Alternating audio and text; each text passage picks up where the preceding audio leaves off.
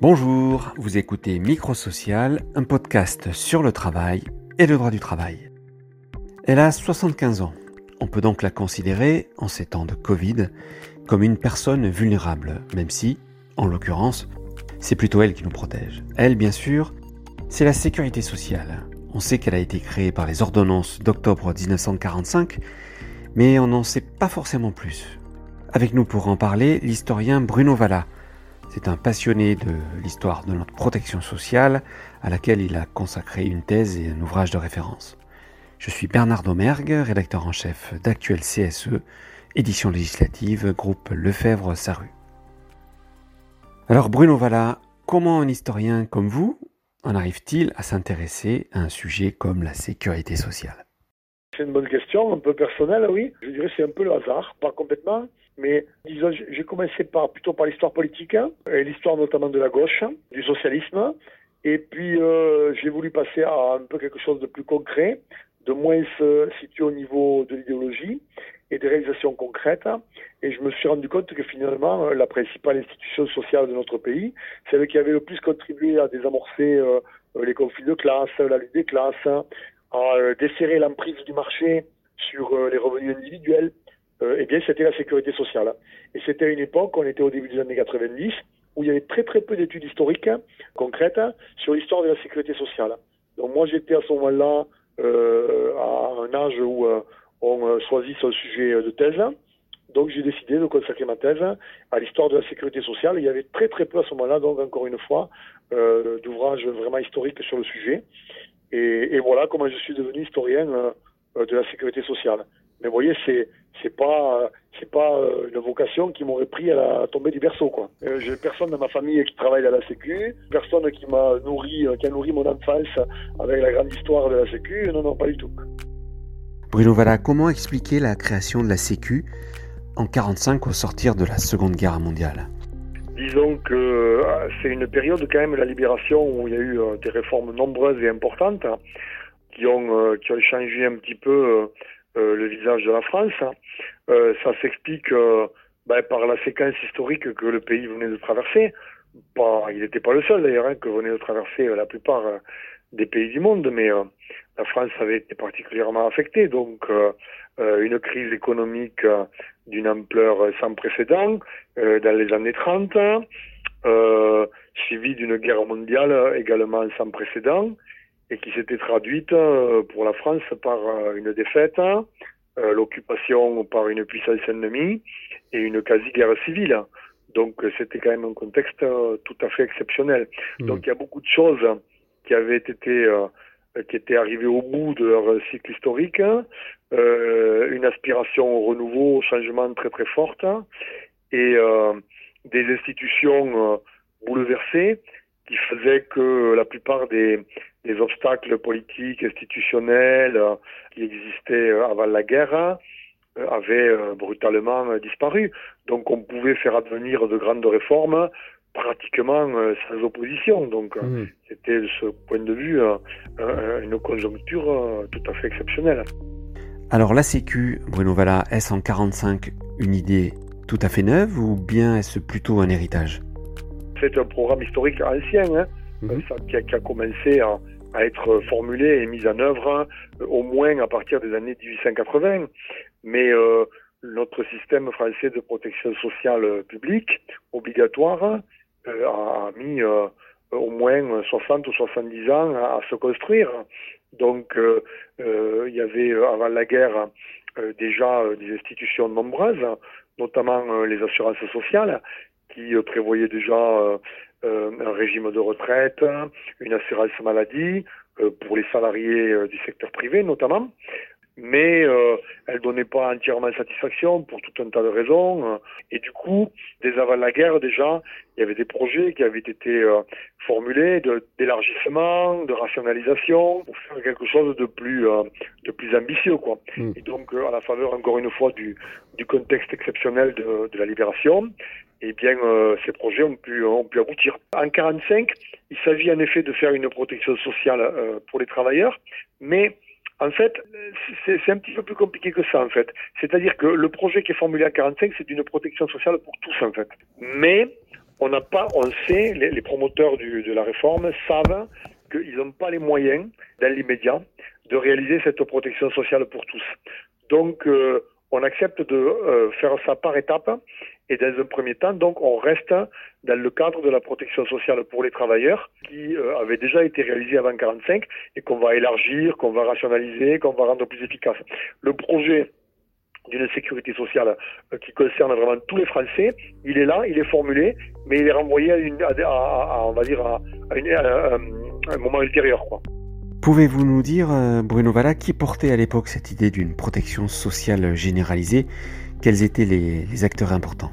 Si on envisage la chose de la manière la plus large possible, c'est-à-dire au niveau des forces politiques. On peut dire qu'il y a un assez large consensus au niveau des forces politiques à la libération en faveur de la sécurité sociale. Au moins en ce qui concerne les grandes, les grands, euh, les grands partis qui sont sortis de la guerre, euh, renforcés et qui apparaissent comme associés à la résistance et à la victoire, c'est-à-dire le Parti communiste, euh, le Parti socialiste qui s'appelait la SFIO, mhm. et puis un parti d'inspiration catholique démocrate chrétienne qui s'appelait le MRP, qui, est né à la, faveur de, la libération, qui n'existait pas avant la mhm. guerre, et qui, regroupe, qui regroupait, on pourrait dire, de manière assez large, euh, du centre gauche au centre droit, qui était allié donc euh, aux, deux grands partis de gauche.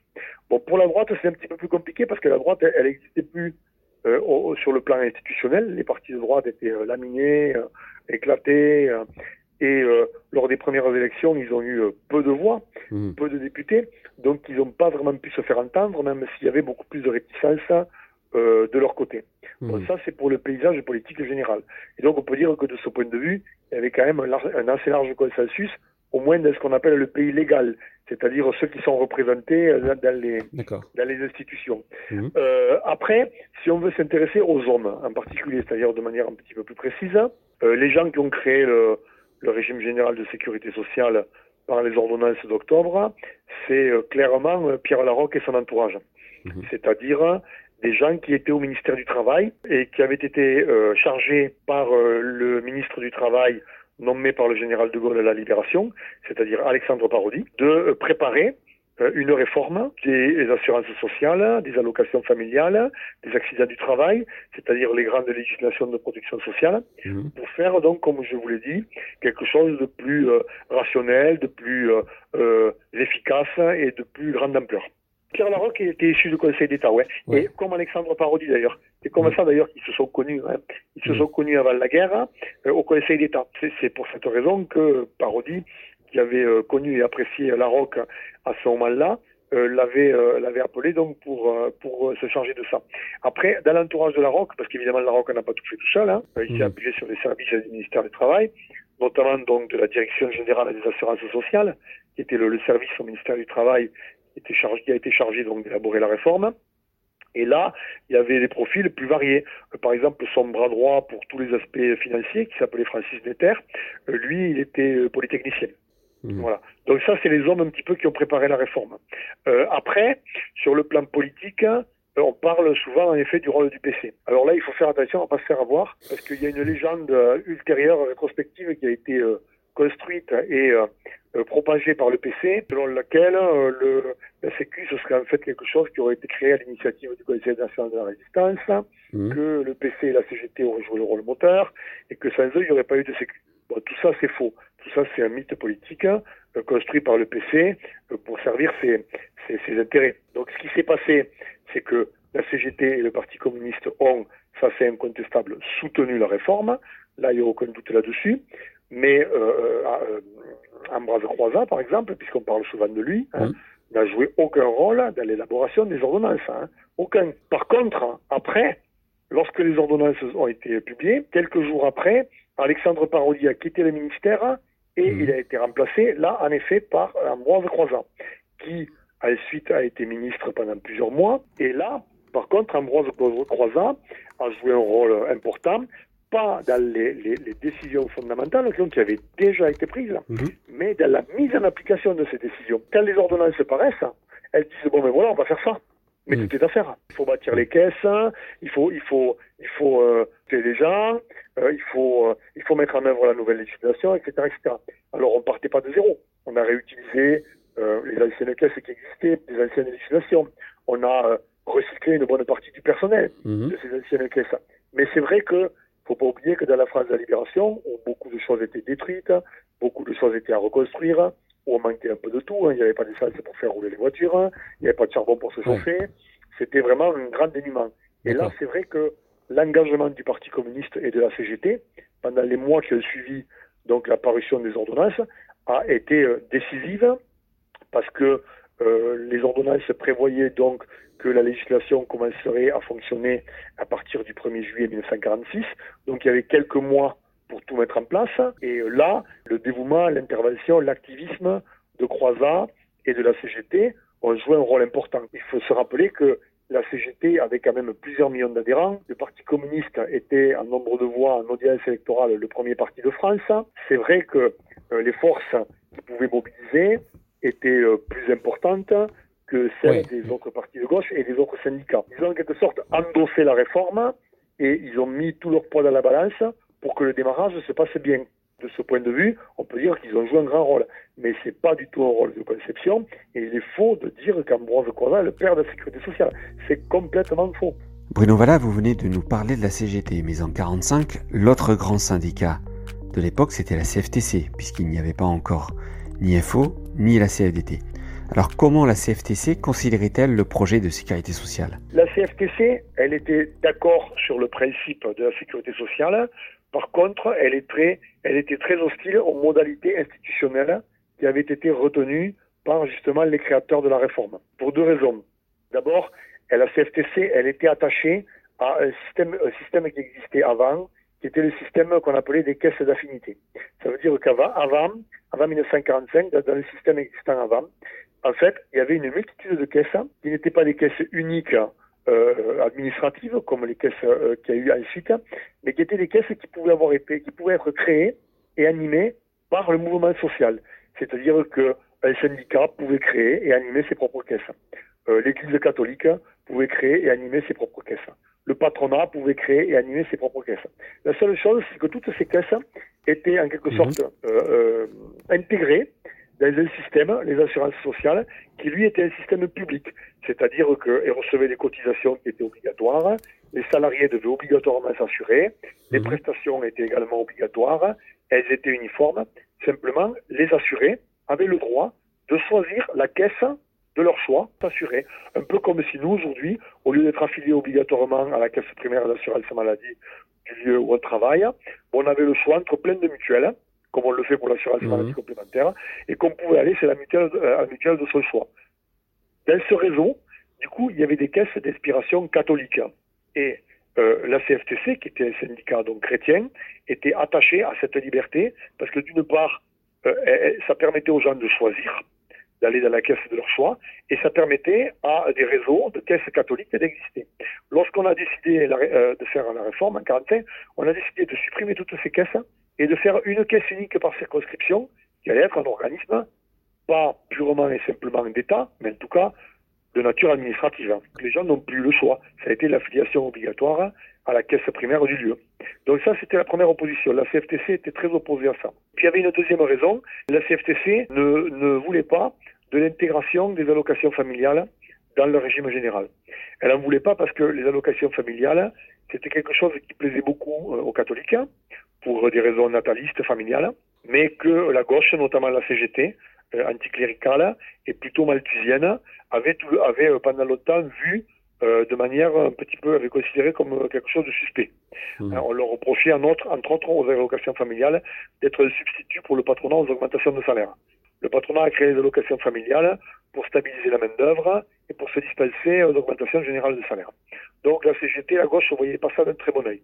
Donc la CFTC disait, si on intègre les allocations familiales dans la Sécu, euh, elles vont passer à la trappe. Elles vont être marginalisées parce que la Sécu va être dominée par la CGT, les forces de gauche, et les allocations familiales risquent d'être négligées.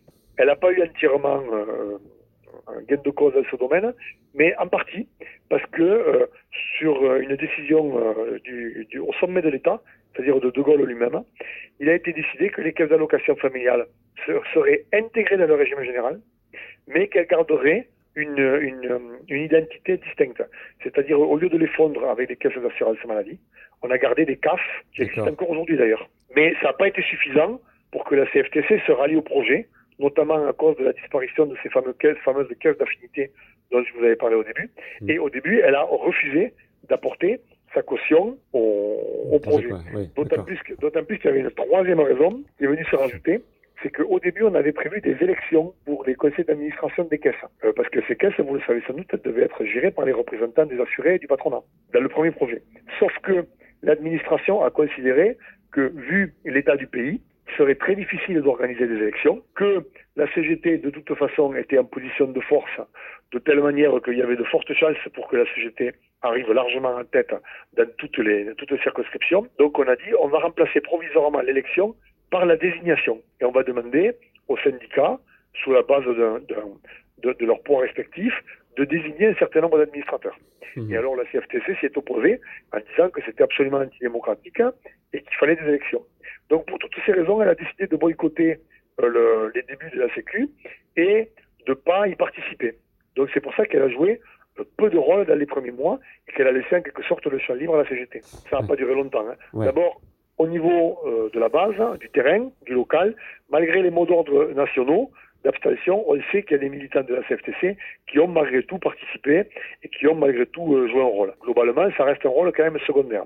Et puis après, la CFTC s'est vite, s'est vite, euh, vite ravisée parce qu'elle s'est rendue compte qu'elle commettait une erreur. Parce qu'en mmh. fait, en laissant, le champ libre à la CGT, ben, elle risquait d'être exclue durablement donc des caisses de sécurité sociale. Mmh. Donc dès que l'élection a été rétablie, en 1947, et euh, qu'on a, qu'il y a eu les premières élections euh, d'administrateurs des caisses, alors là, la, la, CFTC est revenue dans le jeu, elle a présenté des candidats et elle a pu faire son entrée euh, dans les nouvelles caisses de sécurité sociale. Peut-on dire que la sécurité sociale a donné naissance à ce qu'on appelle aujourd'hui le paritarisme? En fait, non. En fait, ça dépend de ce qu'on entend par paritarisme. Si on appelle paritarisme le fait d'avoir dans des conseils des représentants du patronat et des représentants euh, des salariés, alors oui, d'une certaine manière, même si avant 1945, il y a des exemples nombreux d'institutions où on avait également des formes de paritarisme.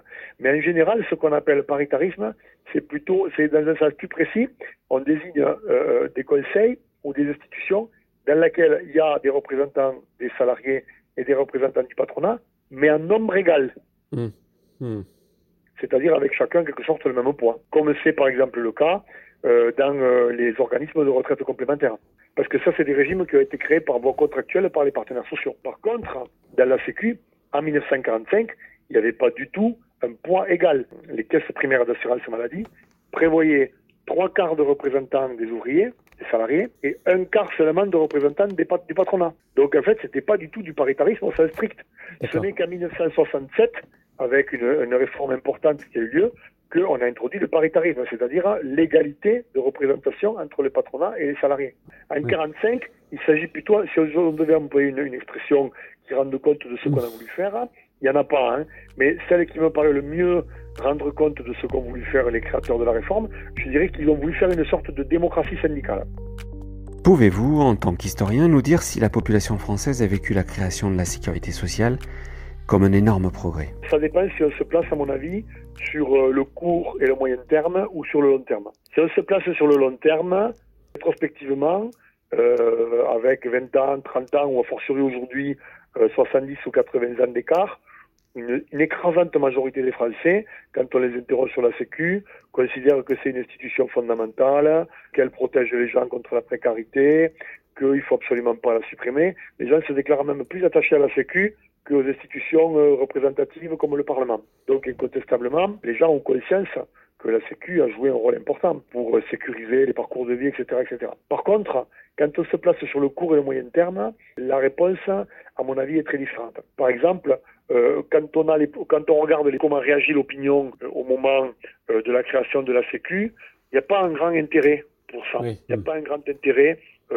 les, les, les, journaux, la presse de l'époque, par exemple, euh, dans les premiers mois qui suivent euh, l'adoption de la réforme, n'y consacre pas une place énorme. Mm. Il faut dire que ça reste une promesse quand c'est créé. Hein. Les prestations restent encore quand même faibles. Elles vont euh, s'élever progressivement au fur et à mesure de la reconstruction du pays et de la croissance économique. Et puis, euh, toujours pareil, dans la France de 1945, il y avait tellement de soucis matériels que la sécurité sociale oui, bon, pourquoi pas, on verra bien. Hein. Mm. Mais euh, les gens, euh, ils sont plutôt obnubilés par euh, se nourrir, se chauffer, des choses comme ça. Donc, contrairement à ce qu'on pourrait croire aujourd'hui, c'est pas une réforme forcément qui fait les gros titres, qui déchaîne l'enthousiasme, etc., etc. Que reste-t-il aujourd'hui, à vos yeux, euh, Bruno Valla, de, l'esprit de démocratie sociale des origines de la sécurité sociale On a l'impression aujourd'hui d'un organisme étatisé, sous tutelle, et qui ne correspond plus à, l'idée que, s'en faisaient ses, promoteurs.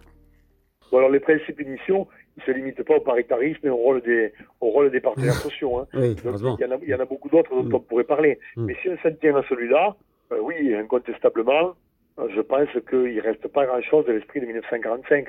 Bon, les partenaires sociaux, ils sont toujours là, hein, euh, mais euh, euh, ils sont quand même très largement marginalisés. Et ça date pas d'hier. Hein. donc aujourd'hui, c'est une institution qui est très largement étatisée et qui est pilotée par, par, par la technostructure, quoi, c'est-à-dire par l'administration qui, qui, qui, prend, qui prend pratiquement toutes les décisions importantes. Euh, ça me paraît, euh, ça me paraît incontestable. Alors euh, le rôle des partenaires, les partenaires sociaux sont toujours là, hein, mmh. mais leur rôle est devenu essentiellement symbolique. Et d'ailleurs, ils l'utilisent, il faut bien le dire, malheureusement, surtout pour protester contre les mesures prises le plus souvent par le gouvernement et par l'État, parce qu'ils se sont enfermés dans une attitude extrêmement conservatrice qui consiste à dire que il faut rester fidèle à l'ambition originelle, alors que dans les faits, euh, si on revenait à la Cité sociale de 1945, mhm. on trouverait qu'elle n'était pas du tout satisfaisante. Mhm. On est beaucoup mieux protégé aujourd'hui, les prestations sont beaucoup plus élevées, elles couvrent beaucoup plus grand nombre de personnes, etc. etc. Mais mhm. c'est vrai qu'il y a ce mythe de la démocratie sociale hein, qui, qui s'est effilosé avec le temps et qui aujourd'hui euh, n'est plus d'actualité. Donc c'est vrai que de ce point de vue, il ne reste pas grand-chose de l'esprit de 1945. La sécurité sociale financé par les cotisations salariales et patronales, est aujourd'hui de plus en plus financé par l'impôt. Qu'en pensez-vous? C'est peut-être peut moins avancé que la marginalisation des partenaires sociaux, qui à mon avis est, quasi complète, mais malgré tout, depuis la création de la CG en 1991, c'est-à-dire depuis une trentaine d'années, on a assisté à une montée régulière de la part des financements de type fiscaux notamment de la CGT, mais pas seulement. Il y a tout un tas de taxes qui ont été créées pour financer euh, aussi la Sécu. Et aujourd'hui, euh, il est clair que le financement par cotisation salariale, qui était l'essence un petit peu du système, et qui justifiait, d'un point de vue financier, la gestion par les partenaires sociaux, hmm. et, qui, justifie qu'ils soient là. Parce que sinon, euh, qu'est-ce qui justifie qu'ils soient là? Si ce n'est que c'est l'argent, en théorie, des salariés et, de leurs employeurs. Sauf que le problème, c'est que dans la Sécu, maintenant, la CSG euh, joue un rôle tout à fait fondamental dans le financement, et c'est de moins en moins un financement par cotisation. Alors, ils n'ont pas disparu. Hein, dans certaines branches, elles continuent d'être majoritaires, mais il n'en reste pas moins que euh, le, paysage euh, est beaucoup moins clair que par le passé, et ça, c'est sûr que ça, ça, ça fragilise aussi beaucoup leur, leur légitimité. Après, après, dans la plupart des domaines qu'on peut, qu'on peut observer, hein, euh, il y a plus grand chose qui ressemble à ce qui euh, a été instauré en 1945 mais il ne faut pas toujours euh, le déplorer. On peut aussi s'en réjouir. Bon comme je vous disais tout à l'heure hein, le programme de 1945 était de couvrir tous les Français. Il n'avait pas pu être réalisé en 1945 aujourd'hui il est pratiquement réalisé. Hein, l'assurance maladie elle est généralisée. Les retraites, à peu près tout le monde peut bénéficier d'une retraite, même s'il y a encore évidemment des retraites modestes, il y en a beaucoup moins que ne serait-ce il y a 30 ans, et encore beaucoup moins qu'en 1945, où c'était, où c'était la mmh. norme. Euh, donc, euh, la seule chose qui a diminué par rapport à 1945, qui s'est étiolée et qui est sans doute moins important aujourd'hui euh, qu'en 1945, c'est les allocations familiales. Les allocations familiales, il ne faut pas oublier, c'était le premier poste de dépense en 1945, avant même l'assurance maladie et avant l'assurance retraite. Et ça, on a tendance à l'oublier on avait une on avait une sécurité sociale qui était avant tout familialiste et nataliste, parce qu'il fallait relever la France, il fallait euh, relever la démographie française. Diriez-vous, Bruno Valla, que le principe d'universalité de la Sécu est peu à peu remis en cause ces dernières années via les des remboursements ou les attributions conditionnées à un certain niveau de revenus c'est à la marge. Si on regarde les grandes, la, grande évolution depuis 1945, c'est au contraire la, généralisation des prestations, hmm. y compris à des gens qui n'ont pas cotisé, et des gens qui, parce qu'ils sont privés d'emploi, parce que pour plein de raisons, ne peuvent pas cotiser et auxquels on a ouvert malgré tout le droit aux prestations. Hmm. Donc il y a eu vraiment une universalisation, un élargissement considérable. Euh, et puis il y a eu aussi, il ne faut pas l'oublier, une amélioration très spectaculaire du montant des prestations. Donc si on, si on exclut les allocations familiales, qui sont beaucoup plus faibles aujourd'hui que ce qu'elles étaient en 1945 en, pourcentage des revenus, hein, le reste, ça s'est quand même extraordinairement amélioré. Les remboursements de l'assurance maladie, ils sont beaucoup plus importants aujourd'hui euh, qu'ils étaient en 1945. La Sécu rembourse beaucoup mieux. Et je parle même pas des retraites. Les retraites euh, en 1945, en 1950, en 1960 encore, elles étaient, euh, dans le meilleur des cas, à peine supérieures au SMIC. Aujourd'hui, elles sont quand même beaucoup plus élevées. Hein. Tout n'est pas négatif dans l'évolution. Au contraire. Donc, de ce point de vue, c'est un formidable succès. Mmh. Bon, le problème, c'est que la Sécu, elle s'est construite et euh, elle s'est construite pendant les 30 glorieuses à une époque où la croissance économique était forte, le plein emploi, et où les Français pensaient que finalement ça allait durer éternellement. Ça n'a pas duré, et puis on est rentré depuis une trentaine d'années dans une époque où euh, les recettes croissent moins vite que les dépenses et que les besoins. Euh, et là, du coup, effectivement, il a fallu serrer tous les boulons. Donc euh, l'âge d'or de la Sécu, de ce point de vue, il est sans doute derrière lui. Hmm. Et donc ça, ça, ça contribue à, à, peser sur le jugement qu'on porte sur notre système social.